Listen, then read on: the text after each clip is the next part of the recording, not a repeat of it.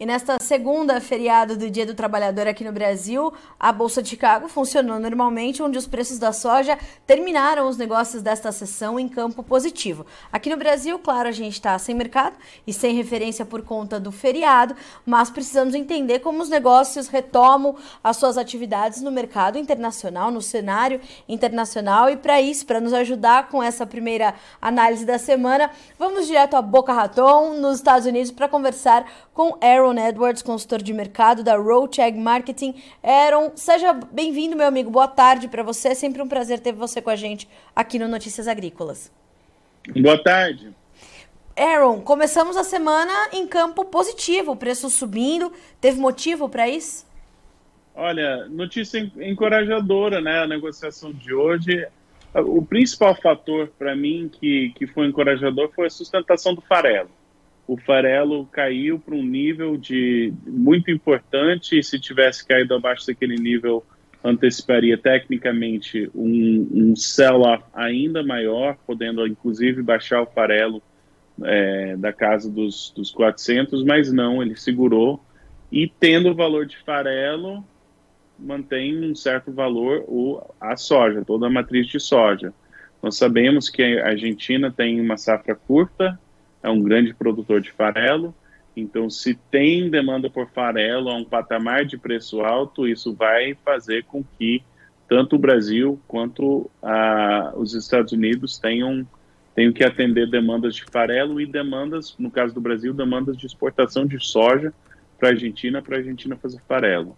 Isso foi encorajador, ainda não é aquela aquela recuperação de animar, o patamar ainda é bem mais baixo do que esteve recentemente, mas parou de descer e achou sustentação, achou compradores, pelo menos por hora, isso é encorajador. Aaron, é, tanto esse movimento do farelo quanto essa, esse fôlego, esse respiro das cotações da soja em grão em Chicago são é, dois movimentos que têm espaço ainda para durar um pouco mais, ter uma vida útil um pouquinho mais alongada. Como é que tá? É, é, como é que esses dois movimentos têm espaço nos mercados a partir de agora? Excelente pergunta. O mercado de soja está tá muito diferente dependendo de qual região, qual parte do mundo você está e também qual período. Então, depois das altas de 2012, teve a queda em 2013, o mercado hoje tem vários comportamentos similares a 2013, que é um mercado autista chegando ao fim. O que, que eu quero dizer com isso? O contrato de julho, na minha opinião, tem uma certa sustentação, especialmente se o farelo vai permanecer sustentado, porque a verdade é que a safra norte-americana foi curta, estão trazendo soja do Brasil para os Estados Unidos. Se o farelo tem sustentação, as margens de lucro têm sustentação e não dá para fazer mais soja do ano passado. A soja que tem disponível dos Estados Unidos é o que tem e vai ter uma certa sustentação esse mercado no curto prazo, ou pelo menos até o contrato de julho, na minha opinião. O contrato de novembro é o contrato que preocupa, que sinaliza tendência de preço mais para frente e hoje está negociando. Hoje, hoje não, hoje teve alta, mas recentemente esse é o contrato que tem sofrido mais nas quedas e caído mais. Então essa esse contrato de novembro é um norteador de direção de preço e hoje está apontado para baixo. É, então, para mim, tem que tomar muito cuidado nessa comercialização. Tem oportunidades, mas você tem que aproveitar essas oportunidades. O que, que eu quero dizer com tem oportunidades? Tem lugares em que o prêmio já está achando um, um, piso e já está começando a ter sustentação. Tem demanda por soja, então, então é necessário ainda a soja. Não é o fim dessa dessa história, mas dependendo de onde você está, você tem que pensar em bem como administrar, porque em 2013 teve uma discrepância de 3 dólares entre o contrato de julho e o contrato de novembro. É, então pode algo similar pode acontecer. Talvez não vai para 3, mas vai para 2. Quando o contrato de maio terminou, estava 2 dólares acima do contrato de julho, ah, de novembro, perdão. Então, muitas discrepâncias nesse mercado é um é um piso incerto, vamos dizer assim. Mas é, ainda tem oportunidades e eu é, o normal, 80, 90% dos anos, até uma recuperação entrando para junho. Uh, e Aaron, essas discrepâncias no mercado, elas tendem a se intensificar daqui em diante ou justamente porque a gente está próximo da... De próximo não, mas a gente está caminhando para chegarmos ali na entre safra, a gente deve ver esse mercado justamente, é, se não continuar é, estável, pelo menos buscando ali uma direção mais clara, justamente porque vai conhecendo melhor a área norte-americana, as condições de clima e as decisões efetivas do produtor americano para sabermos e começarmos a desenhar o tamanho da safra 2023-24 dos Estados Unidos. Exatamente. A tendência do prêmio no Brasil seria valorização. Né? A tendência, especialmente em safra grande, é que o prêmio vai ganhando força. Agora, parte dessa força que o prêmio ganha é a escassez cada vez maior do grão no Brasil e parte é sazonalmente uma queda de Chicago. Então, o normal seria, mesmo que tem mais uma ou duas arrancadas nesse preço, o normal, depois da, de meados de junho, é que esse mercado entra em, em, em desliza mais, né, em uma queda ainda maior. Então, é, não é necessariamente uma notícia boa de longo prazo para preço, mas no curto prazo uma recuperação é plenamente possível.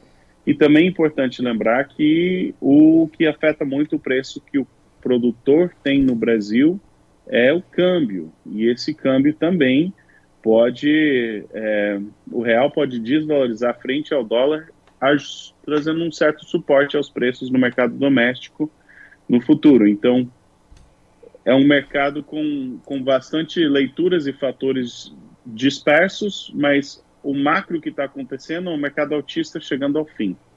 É, e vão ter discrepâncias de preço, vão ter oportunidades e vão ter riscos consideráveis nesse cenário.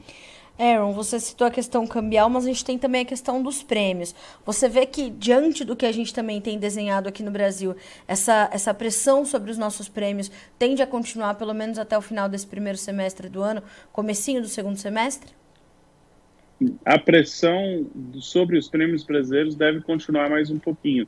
O normal da, do fortalecimento do prêmio no Brasil é na entre safra, setembro, novembro, então, o, a máxima do prêmio provavelmente é nesse período. Agora, não confunde a máxima do prêmio com o teu preço físico, Exato. né, o disponível, Exato. porque você pode ter um prêmio favorável com o Chicago mais baixo e o câmbio também pode mexer. Então tem que ter muito, como nós sempre falamos, outras pessoas também, você tem que entender, eu estou buscando resultado em dólar ou real, primeiramente, e segundo lugar, eu tenho como gerir e fazer essa operação do prêmio ou eu só estou vendendo no mercado físico? Porque a partir daí você começa a esboçar a tua estratégia de comercialização. Porque a resposta, o que é a comercialização ideal, varia de fazenda para fazenda, conforme as ferramentas que usam e as necessidades que têm. Tá. Aaron, uh, como é que você tem é, é, avaliado, se é possível a gente avaliar, é, o comportamento do produtor brasileiro nesse momento? Porque a gente teve até uma manchete bastante interessante na última sexta-feira, que é, é, justamente isso, né? É, é a necessidade do produtor de olhar para o mercado. Independente dessa pressão sobre os preços, que tende a continuar, como você acabou de, de descrever, principalmente em função dessa pressão sobre os prêmios, né? Então a gente ainda tem um mercado que talvez não seja o mais atrativo para o produtor brasileiro, mas ele tem a necessidade de olhar para isso e avançar com o seu fluxo de negócios. Como é que você tem avaliado é, esse fluxo e como isso tem, inclusive, é, impactado o andamento das cotações no mercado futuro? Olha, na minha opinião, é óbvio que o produtor vendeu muito grão pela negociação de Chicago. Teve muita pressão de venda que entrou. Sim, os fundos desfizeram parte de suas posições, mas a pressão que foi exercida sobre o mercado recentemente é evidência, na minha opinião, que muito produtor abriu mão de inventário, inclusive trazendo pressão de venda sobre os contratos mais próximos, ou nos contratos de vencimento mais próximo é, contrato de julho, de maio, enfim. Mais para frente, é, o Brasil ainda vai ter mais soja disponível no segundo semestre do que tinha ano passado, porque a safra é muito maior. De forma geral, o produtor brasileiro está mais capitalizado do que estava, então tem essa condição de segurar. É, e assim que terminam mercados altistas. Começa a sobrar grão e o produtor segura, geralmente ele carrega esse inventário.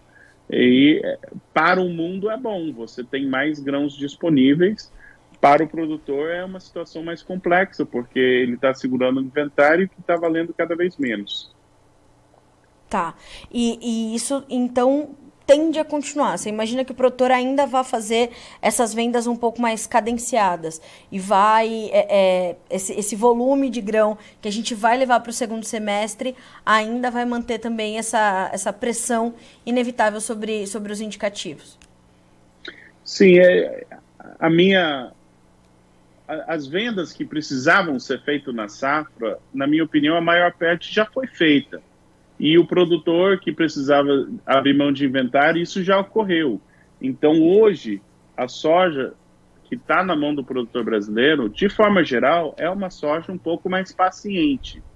E, sendo mais paciente, você vai ter que, o, o comprador vai ter que falar: não, eu, eu, eu ainda preciso dessa soja, vamos ver um preço que essa soja troca de mãos, que é justamente nesse momento que o prêmio recupera, ou então você tem uma relação maior quando o câmbio favorece, aí você aí o produtor vende, mas não são aquelas vendas de desespero, não são aquelas vendas que não importa o preço, está abrindo mão do inventário. A minha opinião é que daqui para frente nós o comportamento do mercado físico no Brasil vai ter um comportamento um pouco mais de escadinha, que é sobe um pouquinho, aí todas as vendas naquele patamar que precisam ser feitas vão ser feitas, aí pode cair um pouquinho mais, sobe de novo, mas tem que achar aonde que o produtor vai estar tá vendendo. E isso geralmente costuma ser uma recuperação em escadinha até certo ponto. É, é, seria muito normal essa, essa tendência de recuperação no mercado brasileiro no curto prazo, na minha opinião. Certo. Aaron, como é que as coisas estão aí nos Estados Unidos? A gente tem essas previsões apontando para condições melhores de clima, enquanto aqui o produtor está se decidindo se vende, se não vende, se avança, se não avança. O produtor aí nos Estados Unidos está avançando com o plantio. Os dois últimos boletins do USDA apontaram esse bom, esse bom avanço dos trabalhos de campo. O que, que você tem visto em loco por aí? Como é que tem sido essa, essa decisão do produtor americano diante do cenário de clima, diante dos custos de produção, essa briga por área? O que, que a gente pode esperar, pelo menos até agora, da safra nova? Muito bem, o relatório sai toda segunda, logo depois dessa entrevista vai sair. Isso. Mas, de forma geral, está é, tá adiantado, comparado tanto com a média histórica quanto o ano passado, então o plantio está ocorrendo rapidamente. A preocupação na, em algumas das regiões mais avançadas é que eles plantaram é, na na previsão. Então, plantaram no seco na previsão de chuva. Então, ele, uhum. o risco disso é, se a previsão acertar, ótimo. Se a previsão errar, vai ter que replantar. Então, eu falei com alguns produtores, especialmente na área oeste, que plantaram, plantaram muita coisa, mas em condições secas, esperando chuva. Tá.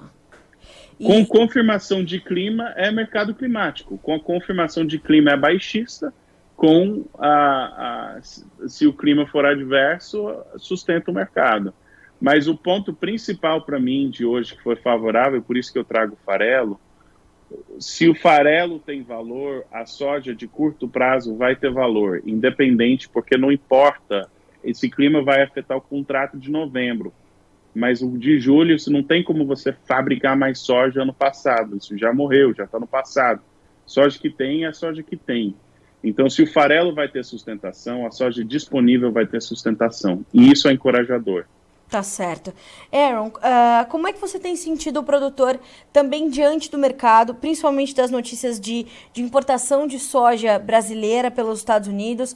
É, há de fato essa necessidade ou é mais uma oportunidade que o mercado oferece nesse momento às processadoras, aos compradores americanos? Como é que isso deve continuar é, impactando a decisão do produtor americano e as decisões que ele ainda tem que tomar? E uh, o andamento dos preços nos mercados futuros e no mercado físico aí nos Estados Unidos? Tem pouca soja na mão do produtor norte-americano. Eu tenho muitos clientes que já venderam toda a soja, uhum. inclusive clientes que costumam segurar um pouquinho mais para o verão. Tanto por ser uma safra mais curta, quanto pelo fato que teve soja de 15 dólares, é difícil falar não. É, então, tem ainda inventário na mão de produtor da safra passada, mas é pouco. Principal foco nas vendas do produtor por aqui é safra nova. Eles estão de olho naquele contrato de novembro.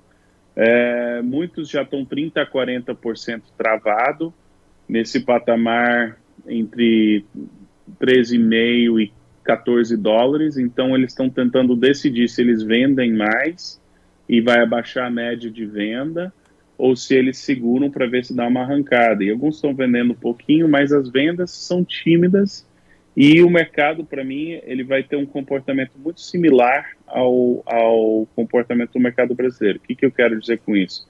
Vai aumentar até achar vendedores dispostos e aí vai cair um pouquinho, aí vai subir de novo. Então, uma recuperação em escadinha no curto prazo, para mim, seria muito normal tanto em Chicago quanto no mercado físico brasileiro, mas tem que tomar muito cuidado de não, não ser autista. É, se a safra norte-americana for cheia, mais a safra brasileira, mais um plantio bom é, previsto para o Brasil, vai ser muito difícil manter essa, esse beans and the teens, né, que já perdeu, mas é soja acima de 13 dólares, né, então nesse patamar de preço, no vencimento próximo ainda está acima, mas de novembro já perdeu. Então... Até porque, né, Aaron, dizer que não vai mais cair não quer dizer que vai subir de elevador feito um foguete o preço, né? O produtor precisa ter exatamente, isso na cabeça. Exatamente, Sustentação é diferente de tendência de altista. Tendência né? de alta, exatamente.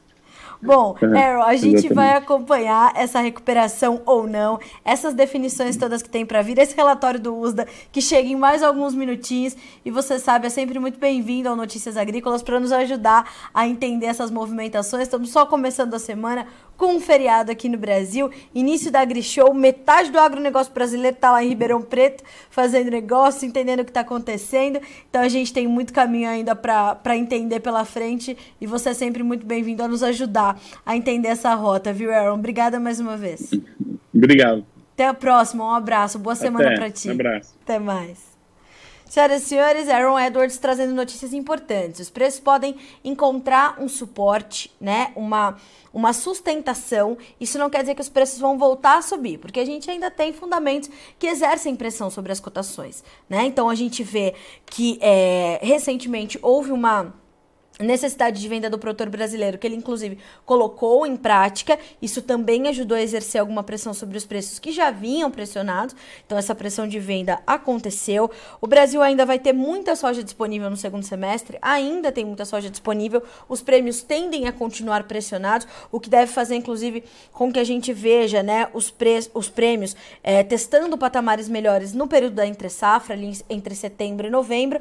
E claro, a, a, a nova safra dos Estados Unidos Unidos, que está em andamento. Em mais alguns minutinhos a gente recebe o novo boletim mensal, o novo boletim, perdão, semanal de oferta de acompanhamento de safras do USDA, né, para sabermos quanto de área já foi plantado, quanto disso vem em linha ou não com as expectativas do mercado, e sabemos que esse é um fator agora decisivo para as cotações em Chicago. Então, alguma sustentação, alguma recuperação, inclusive vindo do mercado de farelo de soja, mas também olhos vivos sobre a nova safra e o clima nos Estados Unidos. Para o Brasil, manutenção da pressão sobre os prêmios e olho vivo no dólar, que tende a continuar bastante volátil. Lembrando que com o feriado aqui no Brasil, do Dia do Trabalhador, não tivemos mercado financeiro, não tivemos mercado cambial por aqui. Os negócios são retomados amanhã. Ou, na última sexta-feira, perdão, o dólar fechou com R$ 4,99. Então a gente está aqui acompanhando, monitorando, para que você seja sempre o produtor rural mais bem informado do Brasil e possa tomar melhores decisões, mais assertivas. O importante é não passar por esse momento descoberto, né? Sem ter uma estratégia, sem ter um plano para passar pelo momento de preços pressionados. Vamos ver como ficaram as cotações em Chicago no fechamento dessa segunda-feira. Números na sua tela para a gente acompanhar. O maio fecha com 14 dólares e 53 centos por bushel, uma alta de 9 pontos e meio. O julho, 14 dólares e 27, caindo 8 pontos. O agosto, 13 dólares e 70, com 8 pontos mais 25 de alta. E o setembro, 12 dólares e 94, subindo 10 pontos. Vamos checar também o fechamento do milho. Mercado de milho que fecha em campo negativo, só o maio, subindo um pouquinho mais, 6 dólares e 41 para é, com 5 reais, 5 reais, ó, 5 pontos de alta.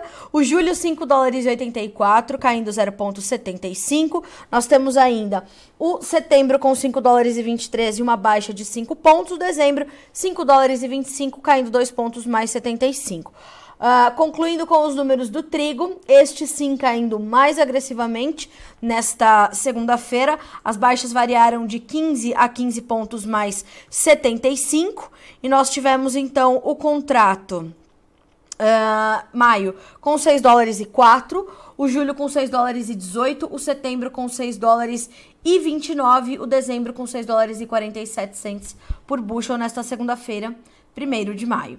A gente fica por aqui com esse boletim, mas segue a nossa programação. Na sequência, tem Conexão Campo Cidade, direto e especial da AgriShow 2023, com participação lá ao vivo, direto de Ribeirão Preto, do Dr. Roberto Rodrigues e de Letícia Jacinto, e virtualmente Antônio da Luz, Marcelo Prado e também uh, José Luiz Tejon. Assim, estará também com uh, ah, Dr. Roberto Rodrigues e Letícia Jacinto, o diretor-presidente da Cred Citrus. Então, um debate importantíssimo acontecendo na maior feira de agronegócios da América Latina. Você tem que acompanhar. Conexão Campo Cidade, na sequência, direto da AgriShow 2023. Até amanhã.